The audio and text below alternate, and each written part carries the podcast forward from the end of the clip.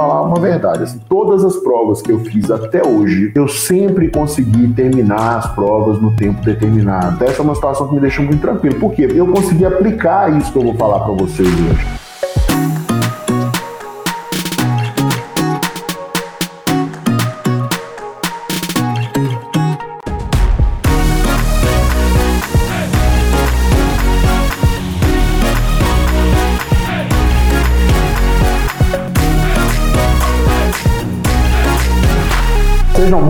Bem-vindos, estou muito feliz que vocês estão aqui. E antes da gente começar, bom, primeira coisa, se você me acompanhar até o final da aula de hoje, tá? até o final dessa mentoria, o que, que vai acontecer com você? Você vai aprender a resolver provas muito mais rápido do que a sua concorrência. É isso mesmo que eu falei, só que aí você tem que acompanhar até o final, porque eu vou te ensinar o passo a passo, eu vou te ensinar o passo a passo para você aprender a resolver provas mais rápido do que a sua concorrência que estuda da maneira convencional, tá? Mas antes da gente entrar nesse assunto, eu quero te explicar quais foram as minhas motivações para fazer essa live. O que, que acontece? Nos últimos meses, desde quando entrou essa pandemia aí, desde março, eu tenho conversado mais com os alunos, né? Eu tenho feito mais lives, eu tenho feito mais eventos ao vivo, eu tenho feito mais momentos de estudo com eles, tá? Então o que, que eu fiz? Eu montei agora para os nossos alunos uma mentoria e eu estava dando mentoria para a turma ITA e para a turma medicina, 15, de 15 em 15 dias. Para a turma ITA, na semana que não tinha turma ITA, tinha turma medicina. O que, que eu percebi ao longo dessas mentorias,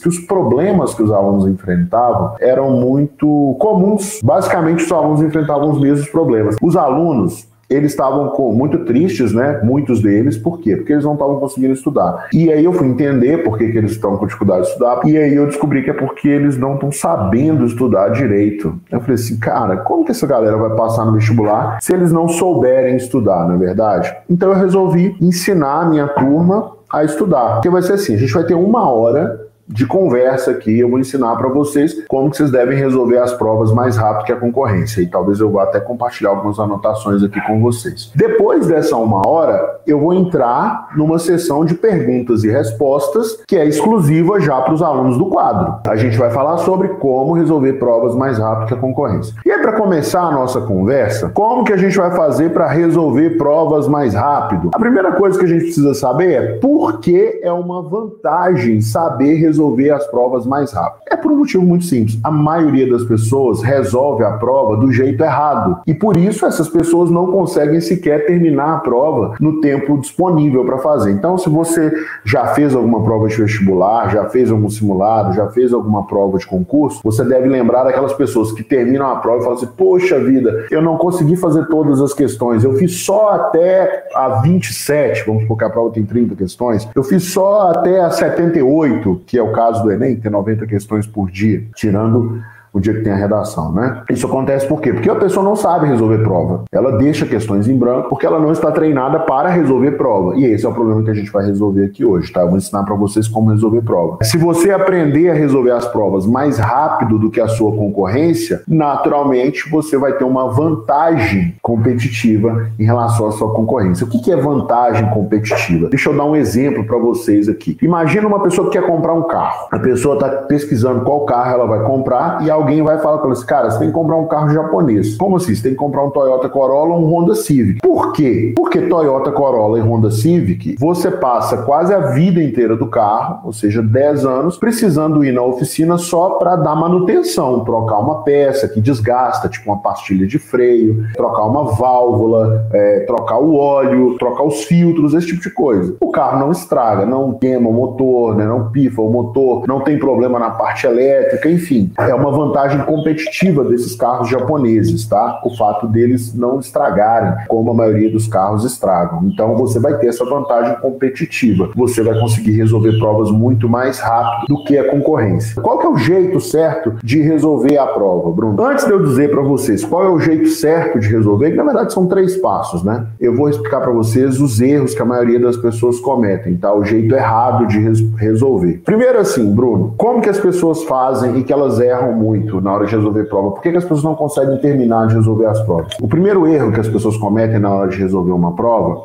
é tentar resolver a prova na ordem que as questões aparecem. Então a pessoa tenta resolver a questão 1, a questão 2, a questão 3, a questão 4 e vai assim por diante. Quando chega no final, deu, passou o tempo, ela não conseguiu resolver tudo. Por que, que isso é ruim? Porque se você for pensar bem, olha só, uma prova de vestibular, ela geralmente aborda vários assuntos, não é de um assunto só. E mesmo dentro desses vários assuntos, existem níveis de dificuldade que são diferentes.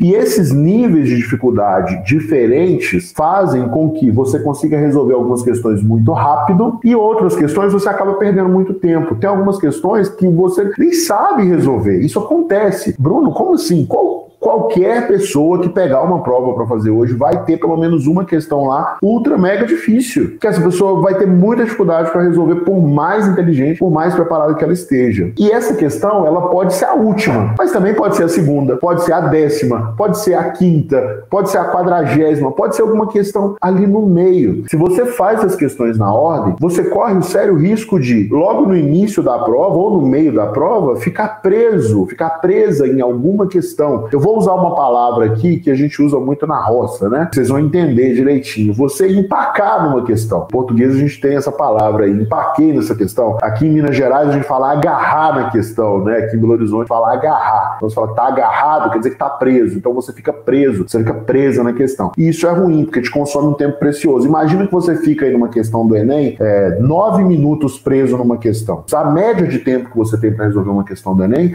é três minutos. Então você deixa de resolver outras três questões mais fáceis ou médias que poderiam estar aqui na frente, que você poderia resolver com uma certa facilidade. Mas, infelizmente, você não consegue resolver. Por quê? Porque você ficou preso na questão. Então é bom evitar esse lance de seguir as questões numa ordem, porque senão você fatalmente vai errar. Vai errar sim, vai perder tempo, tá? E vai deixar de fazer todas as questões. Outro erro que as pessoas cometem na hora de resolver as questões é o seguinte: elas perdem muito tempo com questões que são difíceis e demoradas. O mais sábio é você fazer primeiro aquelas questões que são mais fáceis. E isso a gente vai falar já nos três três passos para aprender a resolver as provas aqui que eu separei para vocês, tá? De erros, os principais erros são esses, né? E a pessoa ficar insistindo com um assunto que ela não sabe, sei lá, faz de conta que eu vou fazer uma prova de, do Enem e tem lá no dia, tem um dia que é matemática e ciências da natureza, assim, ultra puxado, né? Matemática 45 questões, ciências da natureza mais 45 questões, aí tem química, física e biologia. Só que eu, Bruno, sou muito fraco em biologia. Se eu começar a fazer a prova daqui naquele dia pelas questões de biologia, fatalmente eu vou me dar mal, fatalmente eu vou ter algum problema. Então eu evito fazer isso. Bruno, quem que você já viu que aplica uma estratégia de prova que permite a pessoa resolver a prova até o final, no, no tempo determinado e às vezes até mais rápido? Olha, eu vou te falar uma verdade. Assim, todas as provas que eu fiz até hoje, desde a prova que eu fiz lá quando eu tinha 15 anos para entrar na escola técnica, né, no ensino médio, mais técnico, né, que era concomitante os dois, desde essa prova até a prova que eu fiz da UFMG que eu não passei, até a prova da UFMG que eu passei, até a prova da engenharia no Cefet que eu passei, passando pelas provas do ITA, do IME, eu sempre consegui terminar as provas no tempo determinado. Eu nunca passei aquele aperto assim de, poxa, não sei, é, não, não, não tive nem como analisar essa questão para chutar. É um,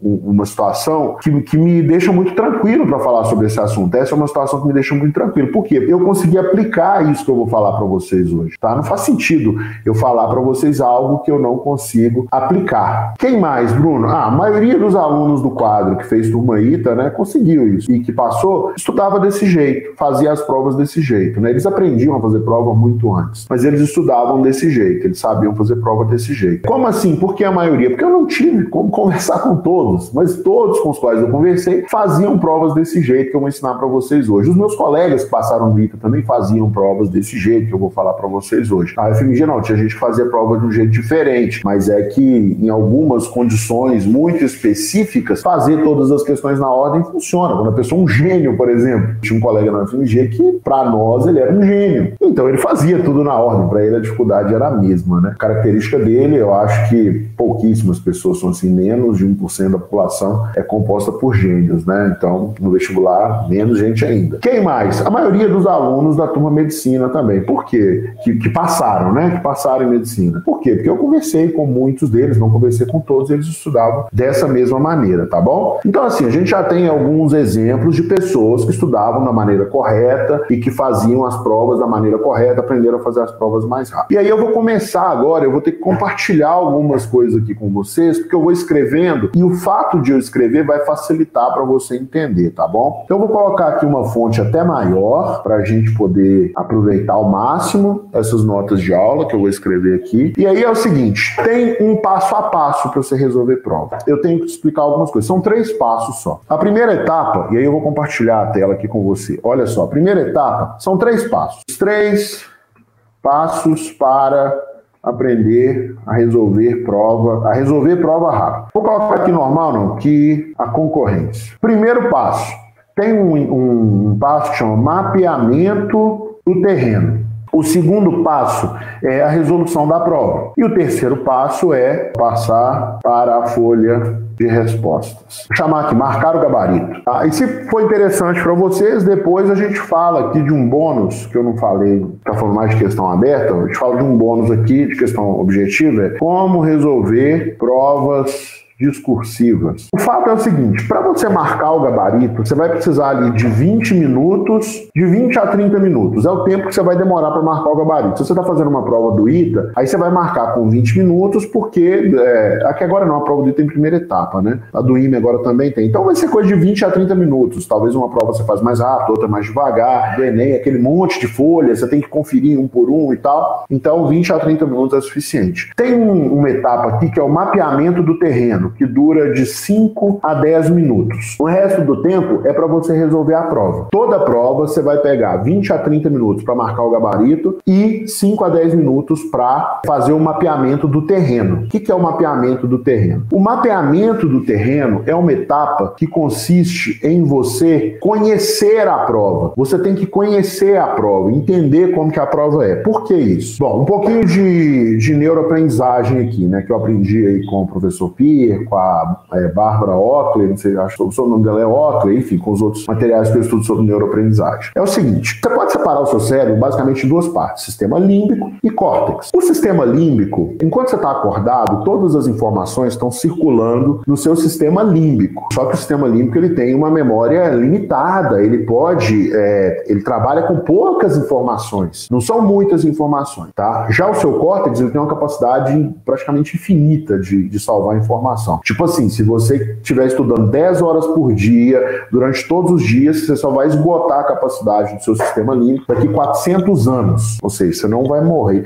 Quando você morrer, seu sistema límbico está todo, seu córtex está lá, cheio de espaço ainda. E o sistema límbico, o que, que o sistema límbico faz? Ele salva essa informação. Enquanto você está acordado, é o sistema límbico que está rodando. E o sistema límbico, para resolver os problemas, ele consulta o córtex. Então, por exemplo, que tipo de problema? Qualquer problema. Sei lá, estacionar o carro na garagem. Depois que você já estacionou o carro várias vezes, fica um negócio meio que automático, né? Você já acostumou com aquela garagem. Então, por que que isso acontece? Porque o seu sistema límbico já salvou essa, esse processo para você estacionar o carro na garagem no seu córtex e ele simplesmente vai lá e pum, consulta o córtex para fazer o, o processo para estacionar o seu carro. Ele já aprendeu.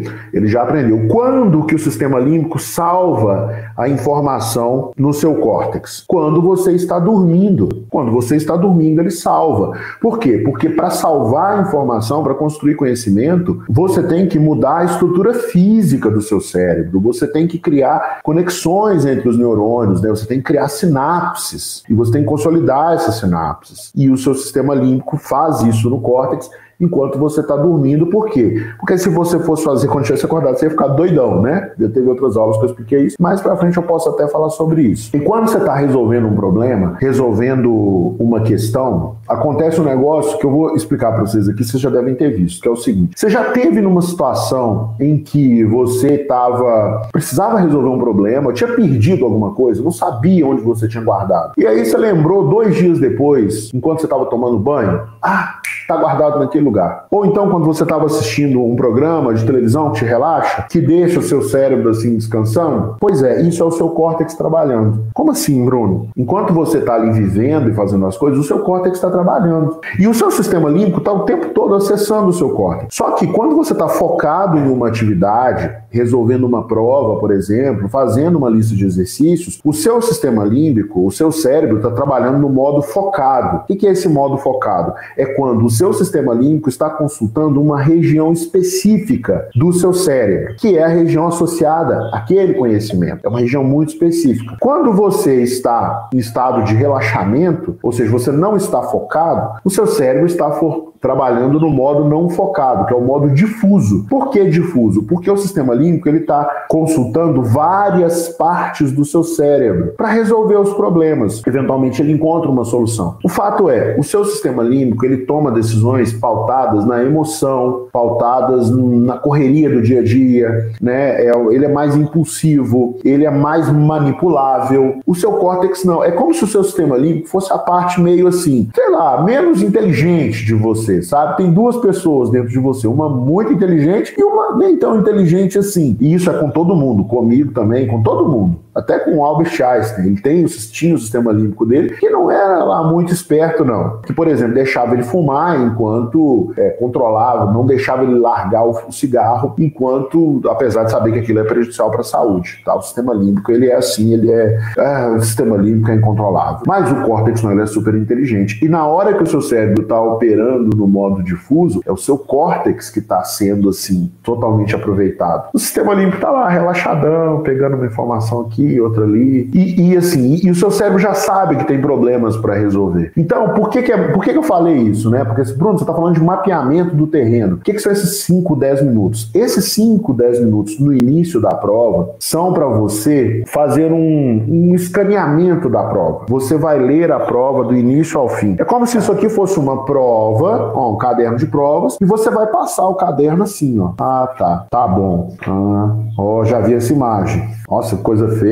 Cara, não tenho nem ideia, nunca vi isso na minha vida. Não, isso aqui eu entendo. Você faz isso com a prova até o final. Vai demorar no máximo 10 minutos. Nesse tempo, o seu córtex vai tomar conhecimento da prova. E ele vai ficar resolvendo a prova nos bastidores. Enquanto o seu sistema límbico, vou explicar daqui a pouco como que o sistema límbico resolve a prova, como você resolve a prova, como o sistema límbico trabalha, enquanto o seu sistema límbico vai ficar lá consultando as áreas específicas dos conhecimentos, o seu córtex vai ficar trabalhando. Porque enquanto você leu a prova uma vez, o seu córtex já leu aquela prova várias vezes vezes, ele lê muito mais rápido que você, ele assimila a informação muito mais rápido e ele já vai encaixando aquela informação com tudo que existe no seu cérebro. Então, esse mapeamento do terreno, você vai fazer ele com um único objetivo, para o córtex começar a resolver a prova nos bastidores. O seu córtex já vai começar a tomar conhecimento da prova. Lembra que o seu córtex é muito mais inteligente do que você na média, porque na sua média tem um sistema límbico. E assim, é quando você está acordado. Então o sistema límbico está mandando. O sistema límbico não é a sua parte mais inteligente. O córtex é a parte mais inteligente. E aí, quando você conta para o seu córtex, mostra para ele a prova, ele começa a resolver. Enquanto você estiver lendo a prova, não resolvendo, quando você estiver lendo a prova, dando aquela passada de conteúdo pela prova, o seu córtex vai assimilando aquele conhecimento, aquelas informações, vai identificando como resolver aquelas questões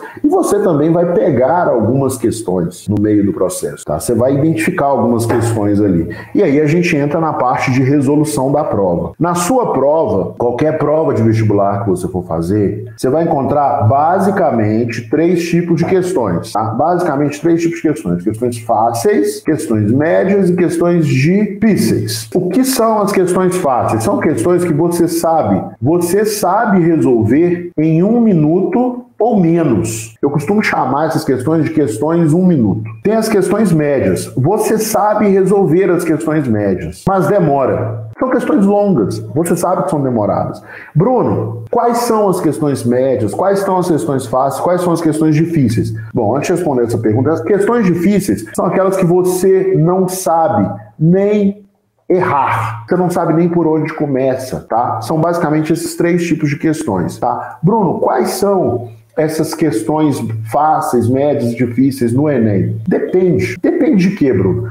Depende do seu conhecimento. Uma questão que é fácil para você pode ser difícil para mim. Uma questão que é difícil para mim pode ser média para o meu colega. Uma questão que é média para o meu colega pode ser fácil para você e difícil para mim ou fácil para nós dois? Isso depende, depende do seu nível de conhecimento, depende do seu nível de, de aptidão com aquele assunto, depende do quanto você treinou, entendeu? Mas o fato é que para essas questões existe um processo. Toda prova tem basicamente três tipos de questões: fáceis, médias e difíceis. Como que você deve atacar essas questões? Então, como atacar a prova. Tem uma parada que a gente aprende em administração, que é o ciclo PDCA. Plan, Do, Check, Act. Você planeja, depois você vai lá e faz, aí você verifica, a partir da verificação você age de novo. Tem o lance também do método científico. No método científico é assim: você estabelece uma hipótese, faz um experimento, observa e estabelece outra hipótese, faz outro experimento, observa, estabelece outra hipótese e vai fazendo assim, entendeu? é um ciclo. E é assim que as coisas são desenvolvidas na, na sociedade, né? O ser humano desenvolveu esse ciclo aí. No caso da prova, é mais ou menos a mesma coisa. A razão é mais. O, racional é mais ou menos parecido. Porque o que, que você tem que fazer? Ó, vamos lá. Pensa comigo. Se a prova tem questões de um minuto, questões médias e questões difíceis, Quais questões eu deveria fazer primeiro? O Rodrigo acha que as fáceis, o Arthur fala que é um minuto, a Júlia fáceis, a Júlia, eu já estou acompanhando ela, já tem um tempo bom que ela troca ideia com a gente aí na, na mentoria, né? O, o, o Caio não lembro. Todo mundo falou fáceis. Boa, gente, boa, boa. Todo mundo quer fazer questão fácil primeiro. É isso mesmo, tá? Então, a primeira coisa que você vai fazer na hora de resolver a prova é o seguinte: como que você vai atacar a prova? Você encontra as questões de um minuto e resolve quando? Imediatamente você resolve essas questões. O que acontece? Acontece durante a prova. Acho que isso é melhor. Você encontra as questões de um minuto e resolve imediatamente. Nesse processo, você vai resolvendo as questões e você olha, pô, essa questão aqui é uma questão de um minuto, resolve. Essa questão aqui é uma questão média, eu, vou, eu sei resolver, mas eu demoro. Aí você marca um rostinho lá com um sorriso para sinalizar que é uma questão que você vai resolver depois que ela é média. Aí você vem de novo outra questão média, rostinho com um sorriso. Ou uma letra, enfim, o jeito que for mais fácil para você. É, questão difícil. Você marca com um rostinho assustado ou com uma letra que, é, que remete à dificuldade para você resolver depois. Não faz desenho muito elaborado, não, senão você perde muito tempo desenhando na prova, tá, gente? Faz um negócio simples. E aí você vai fazendo assim. Com o tempo, quando você passar pela prova, você vai ter resolvido todas as questões de um minuto, vai ter várias questões que você identificou como médias e vai ter várias questões que você identificou como difíceis, assim com todo mundo, tá? Isso aí você deu a primeira volta na prova. Se você está muito treinado, já sabe fazer prova, já fez muita prova, já domina a matéria, você vai encontrar mais questão fácil. Se é o contrário, você vai encontrar menos questão fácil, tá bom? Mas é isso. O que, que você vai fazer? Você vai, lembra daquele ciclo que eu falei? Falei, você olhou a prova e saiu fazendo as questões fáceis. Aí depois você vem tentando fazer as médias. Só que de repente, quem já viu, quem, ó, eu vou descrever uma situação aqui. Quem, com quem já tiver acontecido isso, por favor, fala só, já aconteceu comigo. Você começa, a, chega numa questão média e descobre que ela é uma questão muito fácil. Você só não sabia como resolver. Já aconteceu isso com alguém? Compartilhe comigo, por favor. Já aconteceu de você começar a resolver a prova, a questão parecia média, você marcou lá que era média, só que quando você foi ver a questão de novo, depois de já ter feito as fáceis, poxa, é rapidinho resolver isso aqui. É uma questão fácil. Isso acontece muito. Olha só, tá vendo? Ó, o Arthur falou que já, a Geneville, todo mundo falou que já, todo mundo não, né? Muita gente falou. O que, que aconteceu? Essa questão sofreu metamorfose. Eu costumo, eu gosto de usar isso para vocês não esquecerem, tá? Durante a prova, as questões sofrem metamorfose. O que, que é isso? Questões médias se transformam em questões fáceis, questões difíceis se transformam em questões médias e acontece de questões difíceis se transformarem em questões fáceis também. Ah, acontece em escala menor de questões médias se transformarem em questões difíceis, mas é mais raro, tá? Mas o fato é que acontece isso com as questões, entendeu? Tem questões que vão sofrer metamorfose, e se no final das contas chegou lá, tem algumas questões que você não consegue resolver, o que, que você faz? Você simplesmente chuta as questões que são realmente difíceis. Você chuta as questões realmente difíceis. Agora, a pergunta que surge agora, deveria surgir na cabeça de vocês, tá bom, Bruno, quais são as etapas para resolver a prova. Gente, olha só, o que eu queria deixar claro com vocês aqui? Que só esse conhecimento sobre o que acontece durante a prova, que é o seguinte: você vai encontrar as questões de um minuto e vai resolver. Você saber que as questões sofrem metamorfose, você chuta as questões que são realmente difíceis. Só de saber disso, o que que acontece? Você já tem que ficar mais de boa com a prova, sabe? Por quê? Porque sempre tem uma questão difícil que ela pode vir a se tornar uma questão média.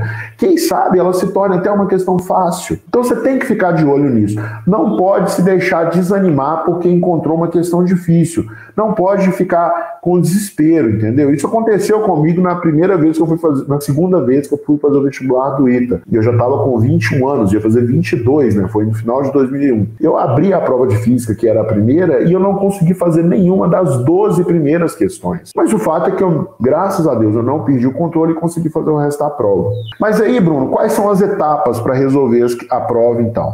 A primeira etapa é você encontrar as questões de um minuto e resolver. Depois você tem que encontrar as questões médias que sofreram metamorfose para questões de um minuto e resolver. Até esse momento, a gente está resolvendo só questão de um minuto. Você não está resolvendo questões médias ainda. Você pegou as médias e está vendo quais são as questões que você consegue resolver imediatamente. Escaneou a prova no, no mapeamento do terreno, aí depois você veio resolvendo as questões de um minuto, voltou procurando as médias e identificando entre as médias aquelas que são questões de um minuto, Pode ser que você encontre uma questão difícil que virou questão de um minuto, mas é mais raro. Não conte com isso. E aí, depois que você fez isso, você resolve as questões médias. Essa é a próxima etapa. E aí, assim, ah, Bruno, e se aparecer uma questão média que está ficando muito difícil? Você pula, deixa para lá. E aí, depois, o que, que você vai fazer?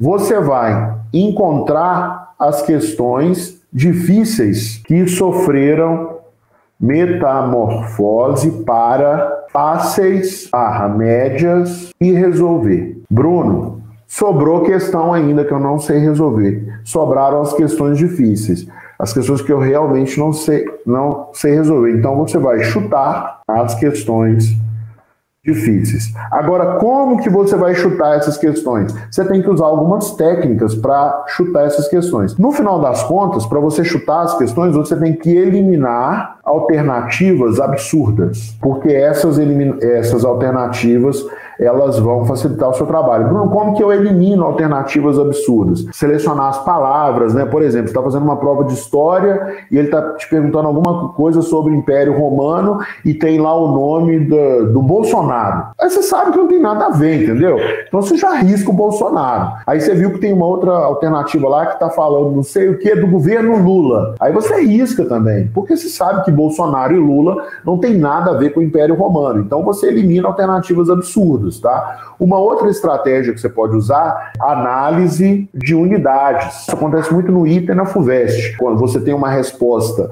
que ela não é em número, é uma resposta literal, só com letras, cada letra representa uma variável, acontece muito em física, às vezes acontece em química, né? Matemática é muito difícil acontecer, mas aí você vê que quando você faz a conta das unidades daquela expressão, que é a resposta, ela não é a unidade que está sendo pedida no enunciado. Por exemplo, o enunciado está pedindo a resposta em newtons e uma das alternativas está em joules. Aí você já elimina. No Enem tem uma parada que acontece muito na prova de matemática, que é você olhar o último algarismo. Vamos supor que você tem uma conta lá que você tem que multiplicar dois números. Um número é 5 parará, parará, parará, não sei o que, 5, e o outro é parará, parará, parará, qualquer coisa. Você sabe que a resposta tem que terminar em 5 ou 0, porque qualquer multiplicação por 5 vai ser 5 ou 0 no final. E aí você elimina todas as alternativas que não tem esse último algarismo. Você pode usar também aproximações inteligentes. Funciona muito bem quando você tem alternativas que a ordem de grandeza das alternativas é, é muito diferente. Por exemplo, você tem uma alternativa, uma, uma questão que a alternativa A, a resposta é 1, alguma coisa, a alternativa B é 10,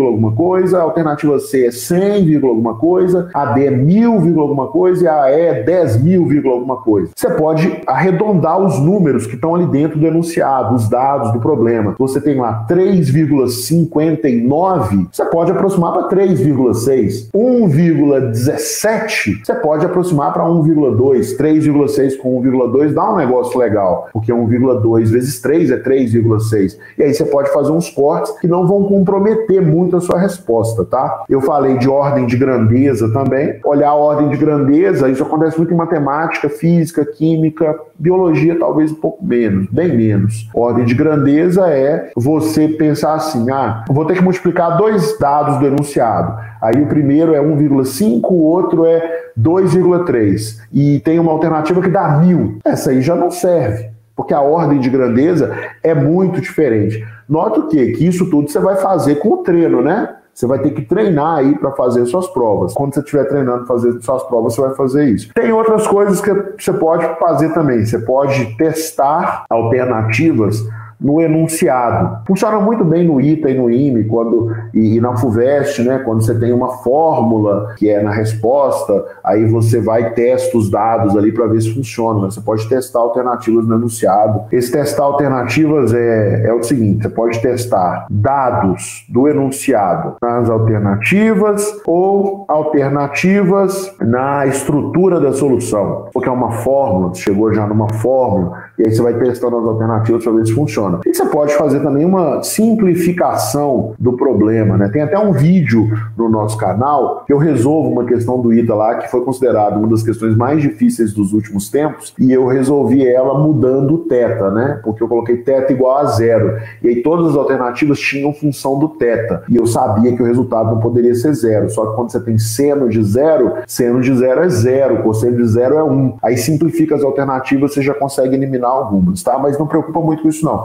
Isso é mais para ITA, IME, às vezes FUVEST também funciona, tá? O fato é que depois de fazer isso, aí você pode marcar o gabarito, que é passar as respostas para a folha de respostas. Bruno, como que eu faço para trabalhar com provas que têm questões discursivas? Quando você estiver trabalhando com questões discursivas, é importante você escrever tudo que você sabe sobre o assunto e tem relação com a questão. Bruno, me dá um exemplo. Vamos supor que você está resolvendo uma questão que é de conservação de energia, de pé de energia mecânica e tal. É uma questão de conservação de energia. Aí você vai lá e escreve o teorema da conservação da energia mecânica. Assim, ó, o teorema da conservação de energia mecânica diz que parará, parará, parará. Aí você começa a desenvolver a questão. Você pode não saber resolver, mas aí o, o, o avaliador vai ver assim, não, ele ele ou ela escreveu alguma coisa aqui que faz sentido. Então eu vou olhar isso aqui direitinho, tá? Fórmulas de geometria analítica, você tem que resolver um problema de geometria analítica e pede para calcular a distância entre um ponto e uma reta.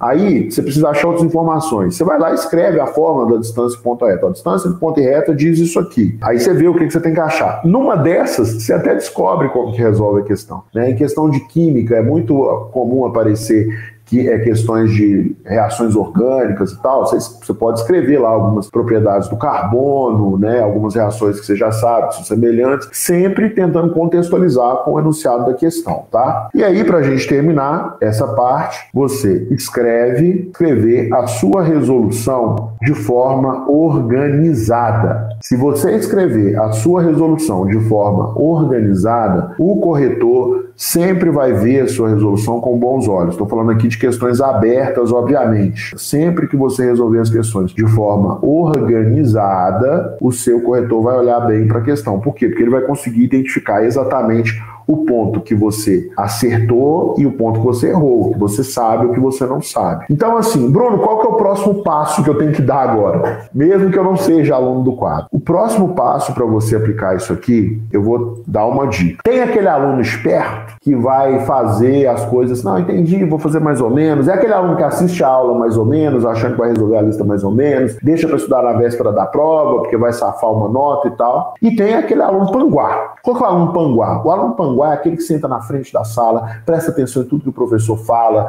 anota tudo direitinho, e todo mundo fica chamando ele de panguá. A vida inteira, os alunos, ah, panguá, Bruno é panguá, Bruno é panguá. Eu, a vida inteira me chamava de panguá. É uma gíria aqui do nosso estado, né? Panguá. E aí a gente estuda e tal, e faz tudo direitinho, e faz todas as provas, faz todas as listas, faz os simulados, tira dúvida e tal. Precisa disso tudo, é um panguá mesmo. A pergunta que eu quero fazer, que eu fiz numa outra live, qual tipo de aluno que você quer ser? Escreve a hashtag aí, hashtag, hashtag aluno panguá e hashtag aluno esperto.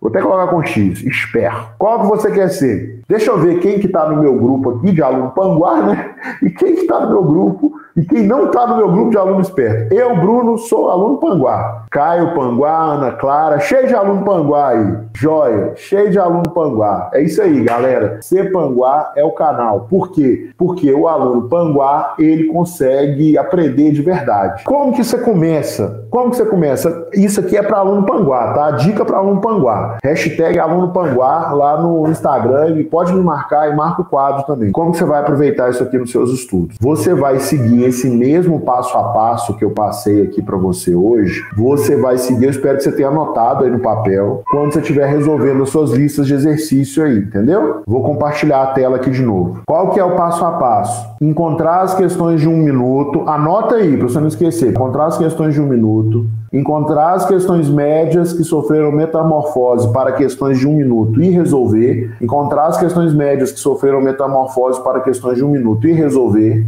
resolver as questões médias e encontrar as questões difíceis que sofreram metamorfose para fáceis ou médias e resolver, e aí você vai chutar as questões difíceis ou eliminando alternativas, testando alternativas ou simplificando o problema. Esse lance de eliminar alternativas vai servir para você ao invés de ter que escolher entre cinco alternativas, poder escolher entre duas ou três. Em que momento fazer a redação? Ótima pergunta. Quando que você vai fazer a redação? Pergunta da Lívia. Lívia, quando que você vai fazer a redação? Toda semana você tem que fazer umas duas ou três redações, tá? Para você conseguir evoluir na redação. Então, esse lance de como que você vai resolver a prova na redação, na, como você vai resolver a redação no dia da prova? Eu gostava de fazer no final, eu deixava para o final, né? Deixava para o final da minha prova. Mas tem gente que gosta de fazer no início. Eu gostava de deixar no final porque aí eu fazia a redação sob pressão, não ficava tentando inventar demais. Em uma prova de português da FUVEST, segunda fase, você recomenda fazer rascunho para cada questão? Não, não recomendo não. Eu recomendo você fazer um rascunho assim para iniciar a resolução e depois você resolver, entendeu? O que eu fazia é o seguinte, eu fazia a resolução a lápis, bem organizada,